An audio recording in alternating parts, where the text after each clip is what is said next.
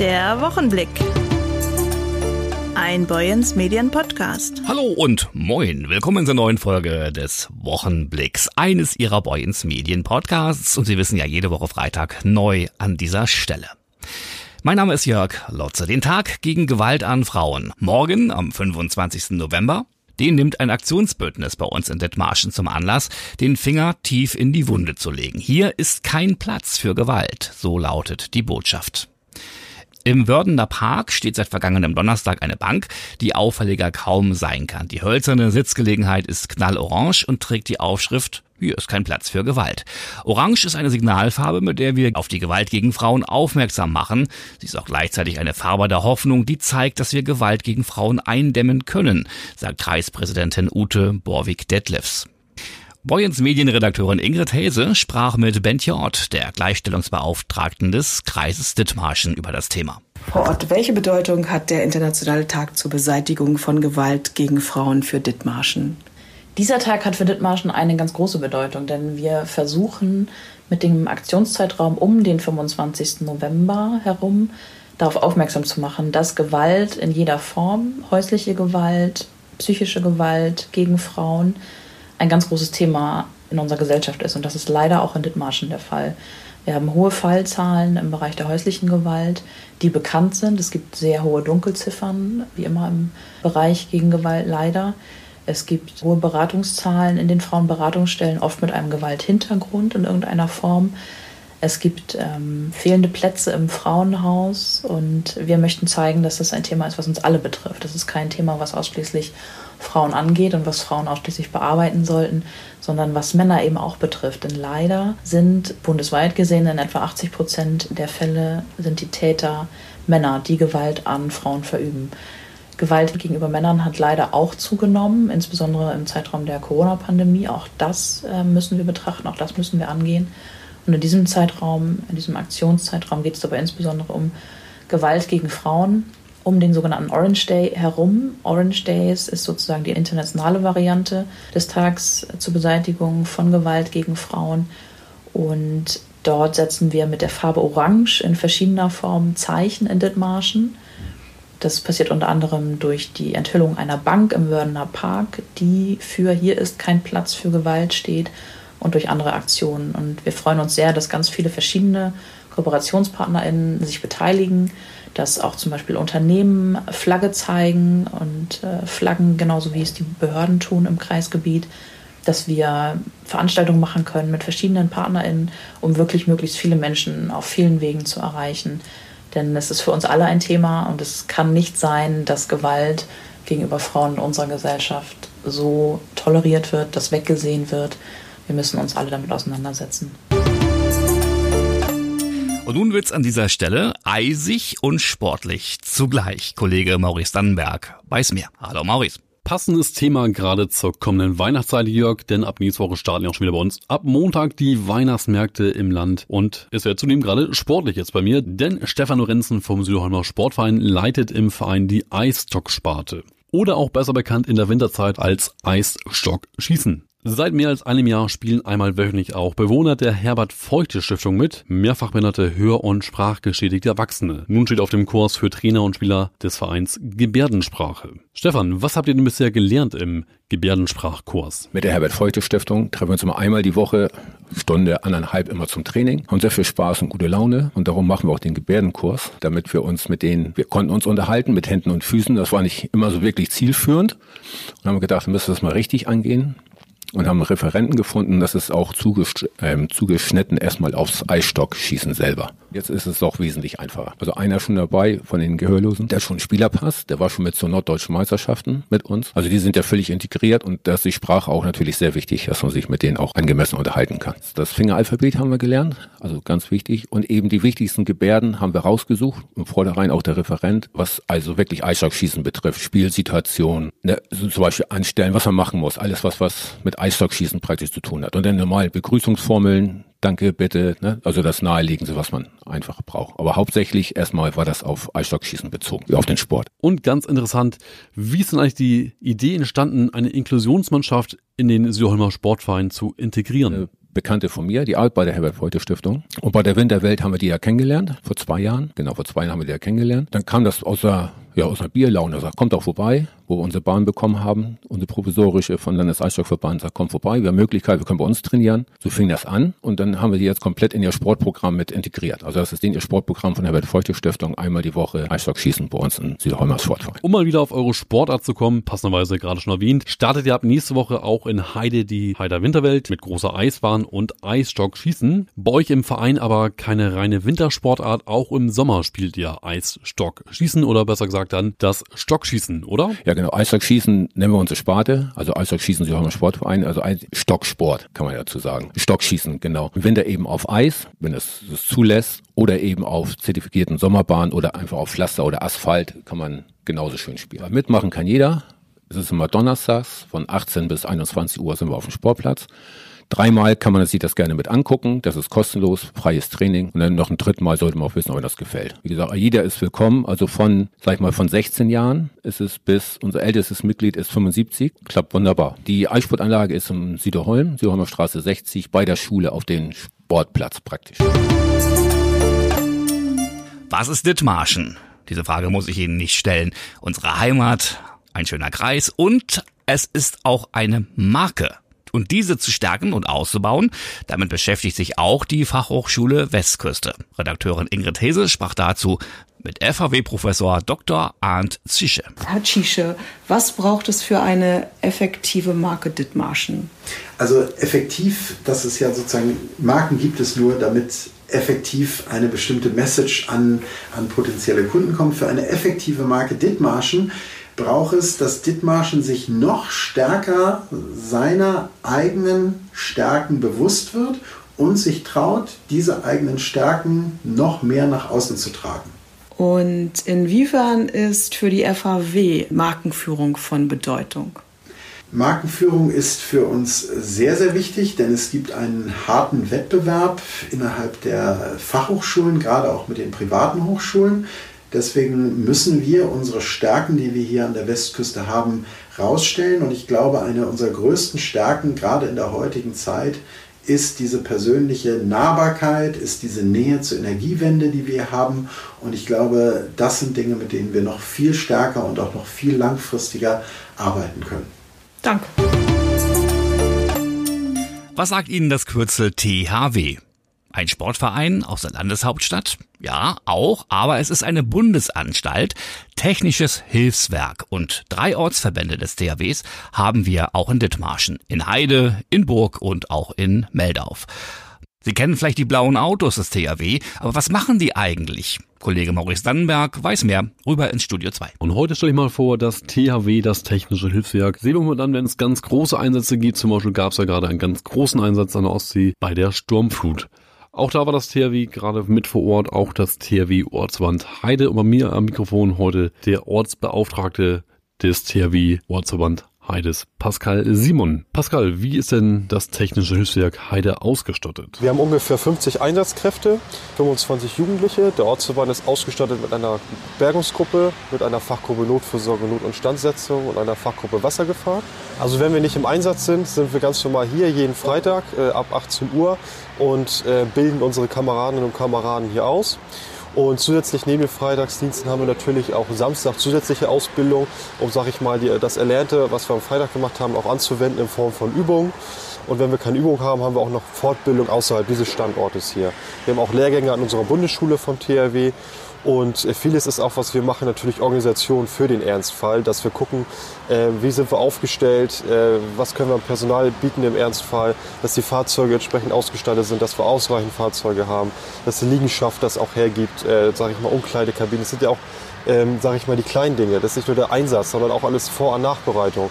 Dass wir hier auch, äh, sage ich mal, eine Verpflegung anbieten können, wenn es ähm, länger dauert im Einsatz, dass wir Ablöse haben. Also vieles drumherum eigentlich auch. Mal anders gefragt, was macht ihr als CRW denn im Einsatz? Wo seid ihr speziell gefordert und was macht ihr? Meist bei größeren Schadenslagen wird das THW angefordert über das Bundesministerium oder auch bei kleineren Lagen hier vor Ort äh, über die örtliche Gefahrenabwehr. Und wenn das THW dann vor Ort ist, äh, gerade wie es jetzt an der Ostseeküste zum Beispiel der Fall war, unterstützen wir dort dort äh, bei dem Aufbau von Sandsäcken, beziehungsweise äh, dass wir die Deiche verstärken mit Sandsäcken. Oder auch, wie wir das als Ortsverband Heide gemacht haben, die auch in Flensburg tätig waren, haben wir Keller mit ausgepumpt und der örtlichen Gefahrenabwehr, also der Feuerwehr vor Ort unterstützt, weil die Lage zu groß war für das, was dort vorgehalten werden konnte. Ja, gerade ganz speziell mal bezogen auf den Einsatz an der Ostsee vor wenigen Wochen. Wie habt ihr den da gerade unterstützt und was macht ihr anders als denn zum Beispiel die Feuerwehr? Dadurch, dass das THW verschiedene Fachgruppen hat, wie der Ortsverband Heide, die Fachgruppe Wassergefahren oder auch die Fachgruppe Notversorgung, Notinstandsetzung, sind wir spezieller von unserer Ausstattung.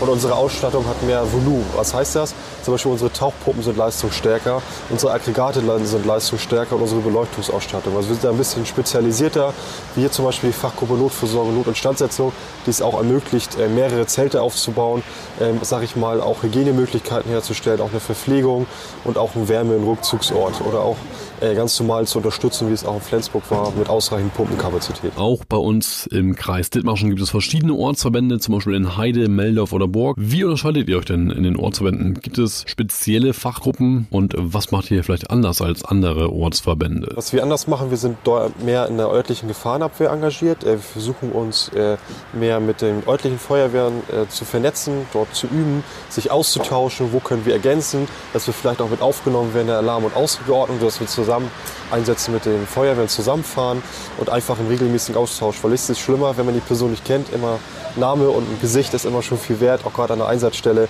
Da weiß man, was man den anderen hat und weiß der andere auch, was einer hat und wie er aufgestellt ist. Gibt es auch Gefahrenlagen bei uns im Stadtgebiet, wo ihr mal die Feuerwehr unterstützen müsst? Was wir auch hier regelmäßig mal haben, ist, äh, wenn es im Stadtgebiet zum Beispiel brennt äh, und dort unterstützen wir die Feuerwehr mittels Dachöffnung mit unserem Ladekran, weil der Ladekran ist explizit ausgestattet mit einem, mit einem Polygreifer, sodass wir ein Dach öffnen können und so, dass die Feuerwehr die Löscharbeiten äh, durchführen kann. Also verbessert, sowas ohne diese Dachöffnung nicht möglich ist und dazu führen kann, dass es halt das Feuer auf andere Häuser auch übergeht. Wenn ich jetzt in den Ortsverband Heide eintreten möchte beim THW, wie mache ich das denn? Wenn man Interesse hat, am THW mitzuwirken, ist es so, dass wir jeden Freitag ab 19 Uhr hier vertreten sind bis 22 Uhr.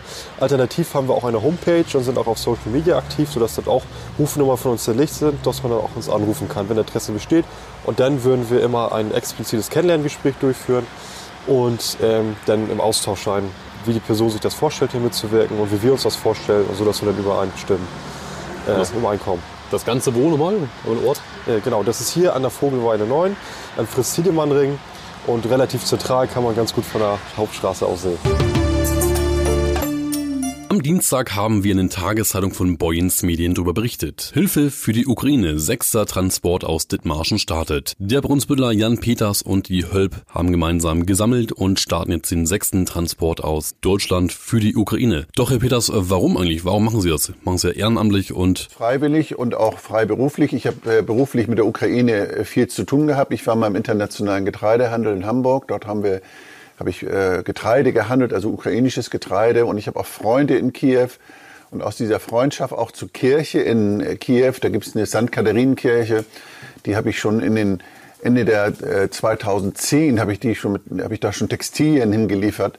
Also aus dieser Freundschaft, aus dieser Beziehung ist diese Hilfe entstanden und ich bin dankbar, dass ich eben äh, auch Alexander Rose bzw. Hölp hier gefunden habe, mit denen also eine wunderbare Symbiose entstanden ist zwischen dem, der Spenden sammelt und dem, der das praktisch abwickelt. Und da ist Hölp eben ein ganz starker Partner hier vor Ort. Mit welchen Unternehmen arbeiten Sie jetzt vor Ort zusammen und was genau haben Sie jetzt gesammelt für die Ukraine? Wir arbeiten dort mit einer Organisation Space Help zusammen. Die sitzen in Poltava, aber auch mit drei, vier anderen Organisationen in der Nähe von Kiew. Und äh, von denen wird der Bedarf ermittelt. Die geben uns äh, eben rüber, was wird in Krankenhäusern, in Kindergärten oder in Schulen oder bei den hilfsbedürftigen Personen gebraucht. Und mit dieser Liste gehen wir denn hier in Dithmarschen los und kaufen ein.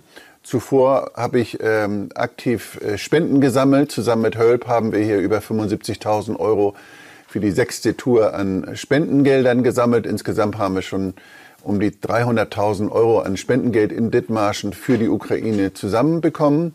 Und mit dem Geld werden Hilfsgüter gekauft. Beim Einkauf sind äh, auch örtliche Unternehmen und Einzelhandelsunternehmen beteiligt, die uns Rabatte geben auf bestimmte Dinge, die wir kaufen. Und äh, bei so einer Hilfstour werden eben zum Großteil tatsächlich auch neue Sachen äh, gekauft für die Ukraine. Das sind eben Notstromaggregate, Kochplatten, Elektroherde, alles was dort so, auch Medikamente natürlich, alles was dort vor Ort in den Kriegsgebieten gebraucht wird. Gerhard Wieghorst, Geschäftsführung der Hölp GmbH. Warum helfen Sie eigentlich als Hölp? Hölp heißt helfen. Und im letzten äh, Februar ist die Ukraine brutal überfallen worden und wir haben in relativ kurzer Zeit mitbekommen, dass da eine große Not entstanden ist in der Bevölkerung und Hilfe dringend gebraucht wurde. Und so haben wir äh, als erste Reaktion sozusagen bereits im März Sachen eingesammelt, äh, um sie zu unserer Partnerorganisation Philanthrop in Polen zu bringen. Mit Philanthrop haben wir vorher schon häufig zusammengearbeitet. Wir kannten uns also sehr gut und über diese Verbindung ist es dann entstanden, dass wir Transporte organisieren konnten. Mit unter, breiter Unterstützung in der Bevölkerung, mit äh, einem Landwirt aus dem Kronprinzenkog, der sein Fahrzeug zur Verfügung gestellt hat. Wir haben Kohl, äh, Nahrungsmittel, wir haben Hilfsgüter, Öfen und, und ich weiß nicht was alles äh, gesammelt. Der Raum hier, wo wir jetzt hier sind, war überfüllt mit Hilfsgütern, die wir dann äh, rüber transportiert haben. Zeitgleich haben wir auch Gelder eingesammelt und wir waren überrascht, wie viele Menschen tatsächlich bereit gewesen sind, uns zu helfen, anderen helfen zu können.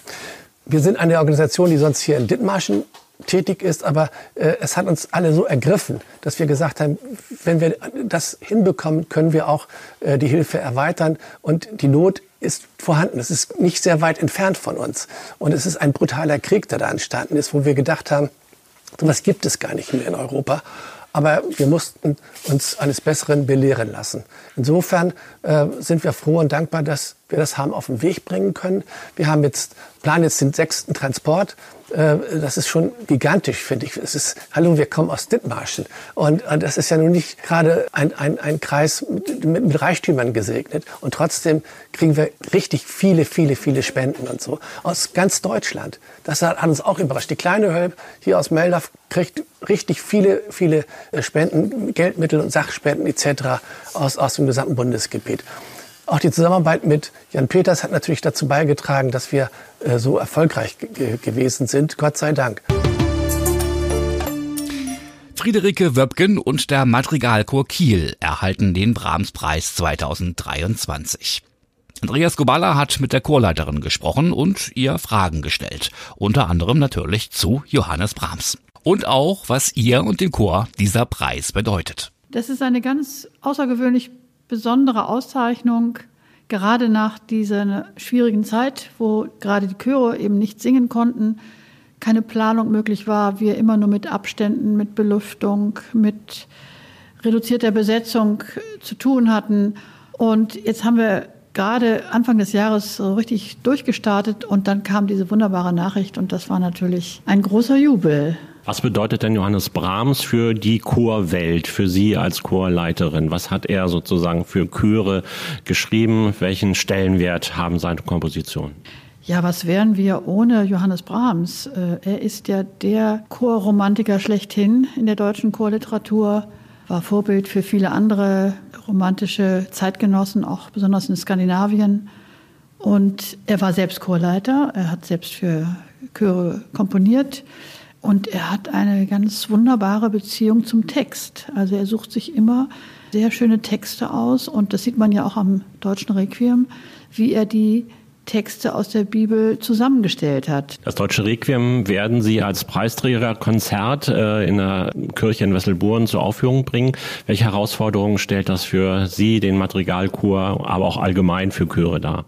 Genau, das ist das Besondere. Ähm, wir haben das Brahms Requiem mit in der originalen Orchesterfassung vor ungefähr 20 Jahren bereits aufgeführt. Und in diesem Fall hat mich das immer gereizt. Das seit einigen Jahren ist die Variante mit Klavier und Chor so in der Szene sehr populär. Dann kommt noch die Akustik der Kirche dazu. Sie waren gerade in Wesselbourne, haben sich die Kirche nochmal angeguckt. Sie waren auch schon ein paar Mal dort zu Gast. Was äh, gefällt Ihnen an der Kirche? Was sind die Herausforderungen eventuell? Also für Chor finde ich diese Kirche ganz wunderbar. Sie hat eine Holzdecke, sie hat eine gute Höhe, sie hat nicht zu viel Hall, aber sie hat ein bisschen Hall. Das wird eher für den Pianisten ein bisschen schwieriger. Die lieben eher so eine etwas trockenere Akustik. Aber wir werden uns, denke ich, mit gutem Publikum versehen, da ganz gut einigen. Gerade gestern hat äh, Anne Michael verraten, Sie kommen äh, nächstes Jahr auch noch nach Meldorf. Was für ein Programm erwartet dort das Publikum? Ja, das freut mich sehr, dass wir da zusammenkommen mit Anne Michael, eine sehr geschätzte junge Künstlerin. Wir werden, das ist auch, das gibt dem Programm das Thema von Schönberg Friede auf Erden singen. So ist der Plan. Das ist auch ein Meilenstein in der Chormusik. Und um dieses Thema herum werden wir dann ein gemischtes Programm machen. Zum Schluss noch die Frage, Sie sprachen Corona an, äh, eine lange Auszeit für Chöre in äh, ganz Deutschland, überall auf der Welt. Ähm, man hörte, dass viele Leute in der Zeit auch aufgehört haben, dass der Chor sozusagen in der Größe oder viele Chöre in der Größe nicht weiter gemacht haben, nachdem wir Corona überstanden haben. Wie sieht das bei Ihnen aus? Sie haben ja auch einen Überblick über die Chorlandschaft in Norddeutschland und Deutschland so allgemein und Zusatzfrage, warum singen Leute so gerne im Chor? Das hat was mit Endorphin zu tun, habe ich gehört. Auf jeden Fall, klar. Ja, also das beste Zeichen ist immer, wenn sie singen und pfeifen, wieder zurück zum Auto oder zum Fahrrad gehen und nach Hause radeln. Ja, das ist äh, ganz wesentlich und also ein Chorsänger, eine Chorsängerin denkt da, glaube ich, gar nicht so groß drüber nach, weil es so selbstverständlich ist. Es ist nicht nur das Singen, es ist natürlich auch die Gemeinschaft. Wenn man viel zusammen macht, dann verbindet das auch. Wir hatten jetzt einen Chor aus Aarhus zu Gast und da hat der Chor ein fantastisches Buffet hingelegt. Wir haben abends zusammen sogar getanzt.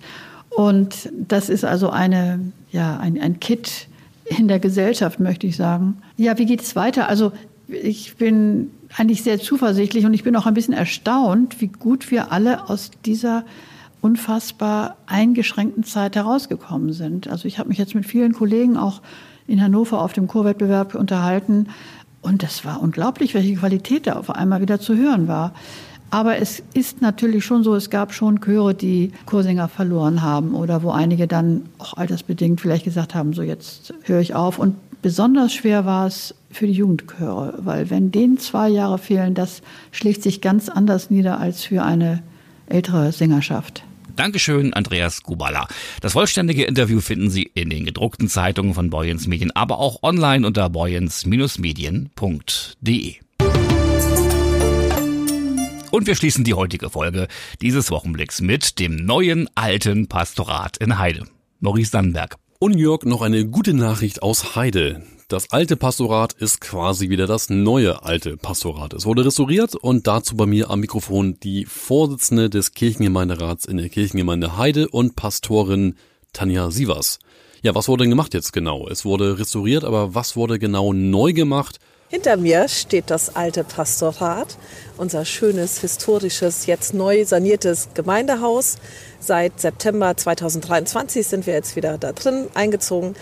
Unter anderem mit dem Heider Kirchenbüro, das im Markt 28 zu finden ist. Im Markt 27 befindet sich das Diakonische Werk mit Beratungsstellen, äh, Familienberatung, Sozialberatung, Migrationsberatung, Familienberatung. Und hinter dem alten Pastorat befindet sich der Weltladen, der dort wieder eingezogen ist. Also 2018 im Oktober sind wir alle ausgezogen. Seitdem stand das Gebäude leer und wurde dann saniert im Laufe der letzten Jahre. Dach kann man gut sehen, dass es neu ist. Sieht jetzt aus wie das Dach der Kirche, auch in Rot gehalten. Balkenlagen sind oft wieder freigelegt worden oder waren auch schon frei, sind freigelassen worden. Keller wurden gemacht und es wurde eigentlich von innen alles einmal umgekrempelt. Es ist alles neu. Die Mauern saniert, Fenster saniert. Das sieht man ja auch schön, wenn man einmal drauf guckt. Die meisten Fenster sind neu, einige wenige sind aufgearbeitet worden. Türen, alles, es ist wirklich alles neu. Eingezogen sind Sie ja schon. Wie genau nutzen Sie denn jetzt die Räume? Es werden auf jeden Fall ja Gruppen dort wieder stattfinden. Was genau, das gucken wir halt in den nächsten Monaten, wer da alles mit reinkommen wird. Der Kirchengemeinderat sitzt dort einmal im Monat schon und hält seine äh, Sitzung monatlich, mittwochs einmal im Monat. Das Kirchenbüro befindet sich da, der Gemeindemanager ist dort zu finden, der Küster hat dort seinen Arbeitsplatz. Also die sind alle immer dort zu finden, wenn man Kirche sucht und was braucht. Patenschein oder ähnliches immer da. Und Gruppen wird dann kommen und es finden auch schon welche statt. Also von daher, da fühlt sich das so langsam mit Leben und wir gucken noch, was gut passt und wer da reinkommt und wer da rein will und so. Das diskutieren wir gerade alles. Da sind wir noch in der Findung. Und ab kommendem Jahr werden dann drei Dächer zu zwei Dächern gebündelt, die ganz in der Nähe stehen. Einmal das Gemeindehaus, das Pastorat und die St. Jürgen-Kirche. Aus drei werden zwei, denn das Gemeindehaus wird ab dem nächsten Jahr dann abgegeben. Genau, das Gemeindehaus werden wir nächstes Jahr im Sommer dann abgeben und da ganz ausziehen. Und dann liegt der Fokus auf Kirche und alten Pastorat. In der Kirche wird dann doch der Gemeindesaal mit eingefügt sein im Südschiff, wo sich dann auch Gruppen treffen können und andere Sachen stattfinden werden. Und zum Schluss noch einen ganz kleinen Veranstaltungstipp. Frau Sievers, Sie laden am 28. November am Dienstag zum Tag der offenen Tür ein im alten Pastorat. Das Ganze von 14 bis 17 Uhr, klar mit Kaffeekuchen, mit Besichtigung, aber auch was ganz Besonderes haben Sie geplant. Einen Namen suchen Sie noch. Erzählen Sie mal, was haben Sie denn genau geplant am Dienstag? Auf jeden Fall wird es so sein, dass man das Allermeiste besichtigen kann. Der Orgelbauverein wird auch einen Stand haben und seine Arbeit nochmal vorstellen, weil das natürlich als Ensemble gedacht ist, das Ganze. Und der Orgelbau so das nächste Projekt ist für die St. Jürgen Kirche, wo wir gerade dran sind. Man kann das Büro besichtigen und so weiter, sich das alles ansehen. Es gibt natürlich Kaffee, Tee und Kuchen in, dem einen, in einem der Seele, wo man sich niederlassen kann, einfach das genießen kann. Der Weltladen informiert über seine Arbeit und das Diakonische Werk auch über die Beratungsangebote. Und dann haben wir noch so ein paar kleine Gadgets. Kinderschminken ist mit dabei, bieten auch noch an, dass man überlegen kann, wie dann diese beiden Gemeinderäume, die beiden Säle, heißen sollen. Also welchen Namen die tragen sollen, außer Saal Erdgeschoss und Saal erstes, erster Stock. Das fanden wir ein bisschen langweilig und da darf noch ein bisschen mehr sein. Da dürfen die Bürgerinnen und Bürger mit Vorschläge geben und dann gucken wir mal, was daraus wird. Solche Sachen, das ist alles mit dabei. Gucken ist das der Schwerpunkt des Ganzen. Vielen Dank an Tanja Sievers, Pastorin in Heide. Das neue alte Pastorat steht im neuen Glanz und kann besichtigt werden am Dienstag am 28. November von 14 bis 17 Uhr mal reinschauen, besichtigen und sogar neue Namen werden gesucht für die Seele im alten Pastorat. Das Ganze am Marktplatz direkt gegenüber von der St. Jürgen Kirche. Und jetzt den Deckel drauf. Das war der aktuelle Wochenblick-Podcast. Die Redaktion hatten heute Ingrid Hese, Maurice Dannenberg und meine Wenigkeit. Ich bin Jörg Lotze und wünsche Ihnen jetzt ein wunderschönes Wochenende. Egal was Sie machen, wir hören uns spätestens hier wieder am kommenden Freitag zur neuen Folge Ihres Wochenblick. Tschüss. Der Wochenblick. Ein Boyens Medien Podcast.